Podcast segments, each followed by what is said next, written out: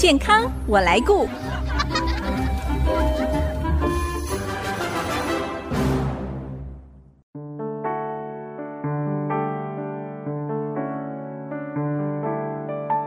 众朋友，大家好，我是王淑荣，欢迎收听《健康我来顾》节目，一起关心你我的健康。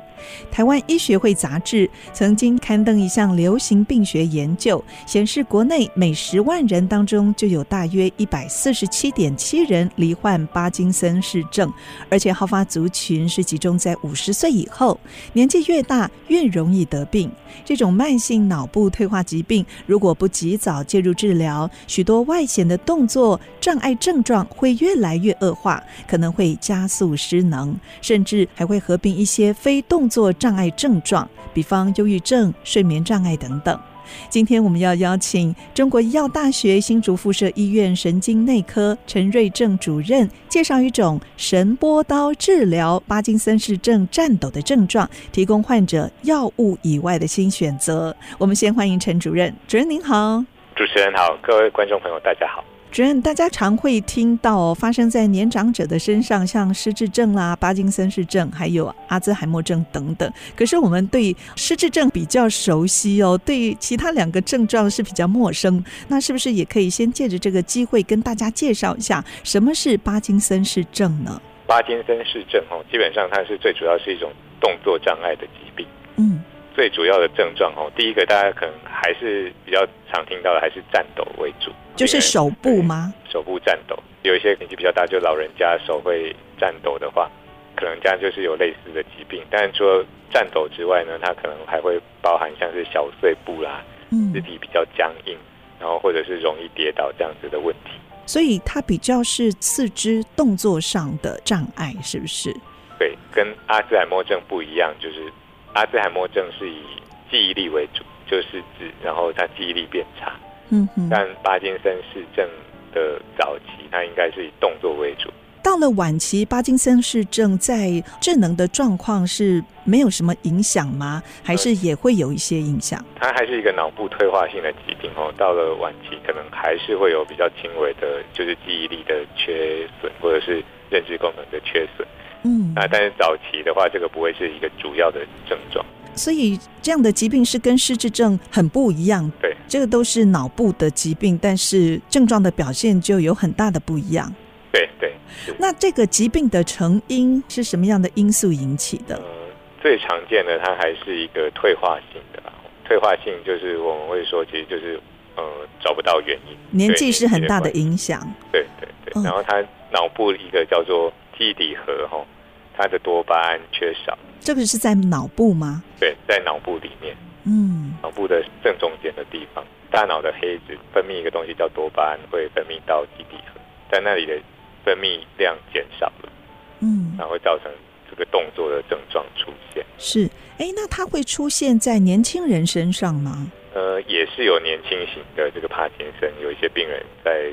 三十几岁或者四十几岁的时候，也有人得八金森氏症，但是比较没有那么长，比例没有那么高。三四十岁有这个算中壮年呢？哎，对，是，嗯，所以所以的确是有一些病人就是比较年轻就就得到这样子的问题。那这个跟遗传有没有关系呢？大概不到百分之五的人是家族遗传。哦，那有没有什么危险因子呢？可能有些人年纪很大了，但是动作还是很灵敏，头脑还是很清楚，所以会是什么样的原因导致巴金森氏症的发生？它有没有一个研究的危险因子呢？危险因子的话，如如果说是以像是我们说的续巴金森氏症的话，就是说它有一些其他原因造成这个类似巴金森的病态的话呢？哦，那他可能比如说像中风啦，然后或者是像撞击啦、车祸啦这样子，或者之前就撞击就脑部的受伤。哦，像之前的拳王阿里，他可能就是有类似这样子重复的撞击，脑部撞击，所以就可能造成他的一个续发性的巴金森氏症这样。哦，所以跟后天脑部的受伤可能也有一些关系。哦对。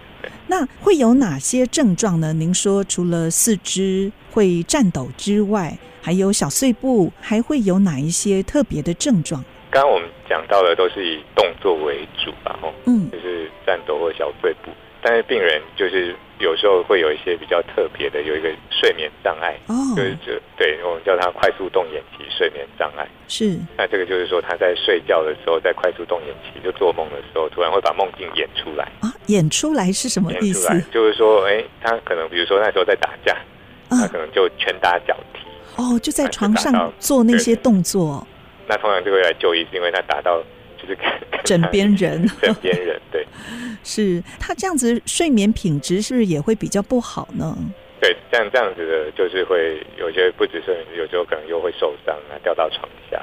哇，这个是很特别的一个症状哎。对对，另外就有可能是还会有一些会伴随一些焦虑啦，或是忧郁啦。所以这样子的症状也算是很普遍，是不是出现在帕金森氏症的患者身上？对。这些算是蛮常见的一些合并症状。那像有些人哦，会把这些症状误以为是单纯的老化现象，可能睡眠障碍，就觉得哎，老了好像本来就是睡眠比较短、比较少，或者是有一些老人忧郁的状况哦。那我们要怎么样来警觉？也许是因为帕金森氏症影响到这个患者他出现这些状况，而不是因为年纪大的问题。呃，最主要可能比如说像颤抖好了，颤抖这个症状，嗯、那一般颤抖通常还是需要就医，然后根据他的病史啊，然后战斗的方式，他是静止型的战斗，或者是动作型的战斗。哦，来去区分说，哎，是帕金森氏症，或者是另外一个很常见的战斗，叫做自发性战斗症。自发性战斗症，这个也是另外一种病症，是不是？对，是另外一种战斗的疾病。但通常如果说有看到战斗，就应该是要就医。嗯、只要手部颤抖，或者是走路好像有小碎步的状况，嗯、您会建议就要赶快就医了。是颤抖基本上可能是需要就医的，因为颤抖这个很明显嘛，哦，就是如果有看到的话。嗯应该就是都会知道说有颤抖，是。那另外就是小碎步这件事情比较大家可能比较容易忽略，因为可能觉得年纪大啦，走路好像就变慢。对呀、啊，关节就不灵活啦，肌肉也比较弱。一些退化性关节炎的问题是是。因为帕金森的小碎步它有一个特色哦，它呃第一个就是它可能启动困难，就是说它脚好像粘在地上一样。哦，要启动。刚开始要动作的时候是比较困难的，对对对，嗯，然后它要跨出去的时候就比较困难，定在那里是，对，有有些病人就是比较厉害的，是比如说像像要过红绿灯的时候，嗯，然后突然转绿灯了，然后他启动困难，就一直定在原地，是跨不出去。哎，真的，我在路上曾经有看过这样的老人家，哎，就突然好像停住了，定格，不知道怎么办。对，这是一个帕金森的一个小碎步的一个特色。是，然后另外一个就是说，他会呃一直往前冲，嗯，就启动了之后，他可以走了嘛，然后他跨出去了，是，结果越走越快，越走越快，然后就往前冲，然后跌倒，对，会好像爆冲一样哦，所以他们是没有办法控制自己的肌肉，是不是？呃，对，就脑部控制他的脚部的肌肉出现问题。哦。所以有这些症状，应该要警觉哦。如果发生在我们家中的长辈身上，我们最好尽快带来就医，看看到底是哪一些问题。但是这些肢体动作的障碍，它会不会有一个进程啊？可能一开始手抖啊，或者是走路小碎步，并没有那么的明显。会不会是比较先是动作缓慢，然后才慢慢进入到这种明显的症状呢？大部分的很早期发现的，通常是如果手抖的话，就会比较简单，就是会警觉到。很明显，嗯。那有一些人是没有手抖的，帕金森有一部分的病人他是不会抖的。嗯哼。那他通常来的就是表现是说，哎、欸，他好像呃，就是手变得比较笨拙这样，他可能以为自己中风了。是，有有一个厨师，他就切东西切菜，好像他觉得哎、欸，好像比较不灵活，没有跟以前一样。嗯，对。哦，是，就好像因为这样子来就医，然后对，所以用什么样的方式可以诊断出，特别是这种有前期的帕金森氏症？嗯，通常我们来就会做一些综合的检查了，就是说，第一个就是他的病史，他的发病的一个方式，然后他现在影响到的一些范围，嗯。然后再来的话呢，会安排。如果谁怀疑他可能是一个帕金森，我们会安排一个脑部的影像学的检查。嗯哼。那就刚刚我们说到一个多巴胺这个分泌物嘛，是那我们有一个合一检查是可以去看说这个多巴胺的分泌有没有减少，然后再来就是我们要去排除一些其他的问题，有一些人可能是因为营养的 B 十二的缺乏啦，或者是说有一些钠钾离子的一些缺乏、钙离子的缺乏，我们在排除这些全身性系统的问题。是排除之后就可以做正确的一个诊断哦。好，那下一段我们继续再请陈瑞正主任来跟我们分享一下巴金森氏症，如果确诊有这样的病症发生，那目前有哪一些治疗的方式？休息一下，广告过后马上回来。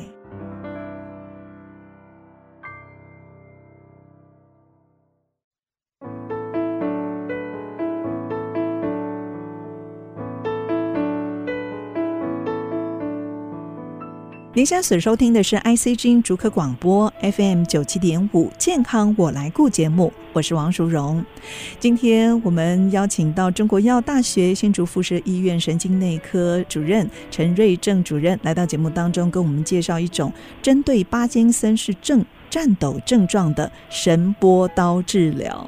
刚才在上段呢，陈主任跟我们介绍了什么是巴金森氏症疾病的成因，最重要是会出现哪一些症状。那如果经过诊断确诊之后，目前有哪一些治疗的方式？像这样的疾病有可能治愈吗？呃，它是一种退化性的疾病，嗯，那目前是还没有办法治愈，所以它是不可逆的。对，因为随着年纪，它还是会慢慢的进展，然后退化这样。那现在是可以透过像有药物啦，或手术或复健那种物理方面治疗，是吗？对，那一般传统的治疗的话，第一个就是呃药物治疗。那药物基本上就是我们我们刚刚说多巴胺减少嘛，所以其实我们就是补补充这个多巴胺。是补充多巴胺呢，大部分的病人其实是可以。得到一个就是很好的一个运动状况的一个改善，嗯哼，就比如说针对手抖啦，或者是这个呃僵硬啊，比较动作比较慢，这个基本上可以得到一个很好的改善。所以透过药物可以针对这个动作的肢体障碍这个部分哦来解决。但有一些病人呢，他可能就是他是对药物的耐受性不好，就是很多副作用。哦，是对，就是我们可能有时候可能会听到有些病人，他比如说。吃完药之后，结果什么都吃不下，然后暴瘦或者恶心、呕吐很严重。哇，那这个就没办法用药物了。嗯，对，所以我们会遇到有一些病人是完全没有办法对这个药很敏感，就是完全没有办法嗯接受这样子多巴胺的药物的治疗。是，那这样怎么办呢？如果说他对药物呢，基本上是真的副作用很大，没有办法吃药，或者是他已经到了。吃药也没有办法改善他的症状的话，嗯，之前我们有一种是手术，叫做呃深脑电刺激的一种手术，这样。哦，深脑电哦，电刺激就是我们把那个电极放在我们的基底和那个地方开颅的手术，所以还是要开刀。对，所以是需要开刀的。哦，我以为是一个装置放在头上这样子。对，那这这是手术，深脑电刺激。然后今年就是台湾就核准有一个，就是我们说的神波刀。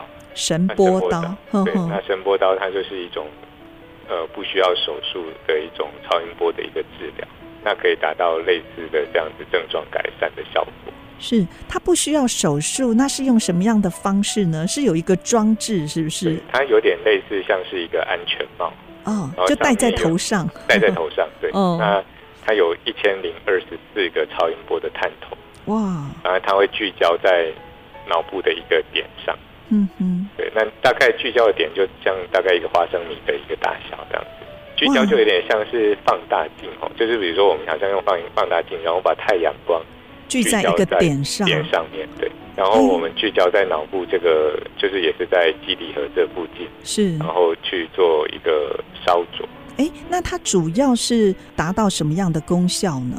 它主要的改善呢，是针对这个颤抖。嗯，那有些病人呢，他的就是僵硬啊，或者是他的动作变慢，也会有改善。